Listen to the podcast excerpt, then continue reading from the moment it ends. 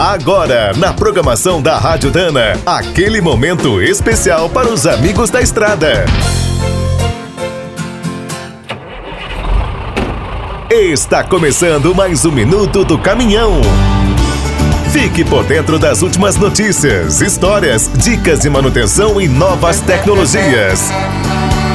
Você sabia que na década de 1960, uma capital brasileira ficava no fim da picada? Naquela época, ir até Rio Branco era uma aventura. A ideia de construir a rodovia Acreana surgiu em 1915, depois que Rondon fez a linha telegráfica. Mas a estrada só saiu do papel em 1961. Batizada de BR-29, é a atual BR-364, liga Cuiabá com Porto Velho e Rio Branco. Na época, apesar de inaugurada, era quase uma picada. Asfalto? Não tinha. Pontes quase sempre eram pinguelas ou balsas. Em Rondônia, era preciso até pegar a Maria Fumaça da Madeira Mamoré.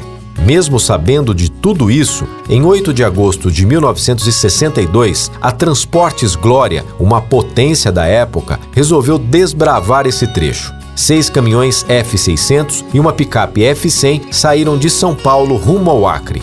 A caravana levou dois funcionários da Ford e até um médico. O repórter Cesário Marques, da revista Quatro Rodas, também viajou com o grupo. Foram recebidos em Rio Branco no dia 1 de setembro. Foram mais de 4 mil quilômetros em 24 dias de viagem. Viram de tudo: fome, doenças, cobras, onças, jagunços e até índios canibais. As viagens ao Acre só melhoraram em 1984, quando terminaram de asfaltar a BR-364. Mas, ainda hoje, é preciso ter garra para rodar por lá. Quer saber mais sobre o mundo dos pesados? Visite minutodocaminhão.com.br. Aqui todo dia tem novidade para você.